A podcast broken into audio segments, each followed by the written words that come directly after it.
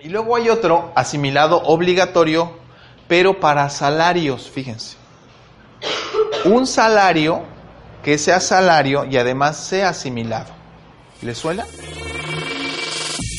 En la silla del experto con Hasnit Infidel y tú.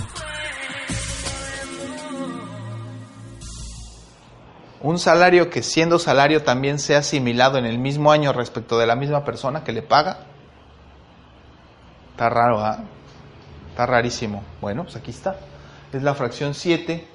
Cuando le doy a una persona, un trabajador, que obtenga acciones para que se vuelva parte de la empresa. ¿Sí estamos?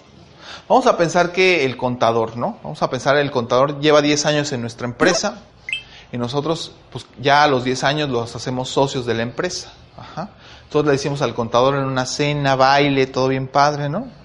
Y le decimos, ¿sabe qué? Usted va a ser socio de la empresa.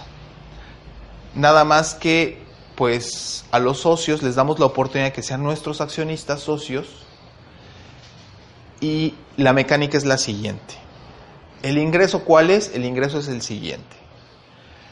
Nuestras acciones que le vamos a dar a usted valen 100 pesos.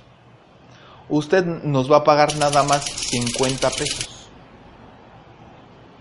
Entonces, el ingreso es valor de la acción menos la cantidad que paga el trabajador, la diferencia por la que le beneficiamos dándoles acciones más baratas, es el ingreso para asimilados. ¿Sí estamos? Pero ya se vuelve accionista. Está interesante.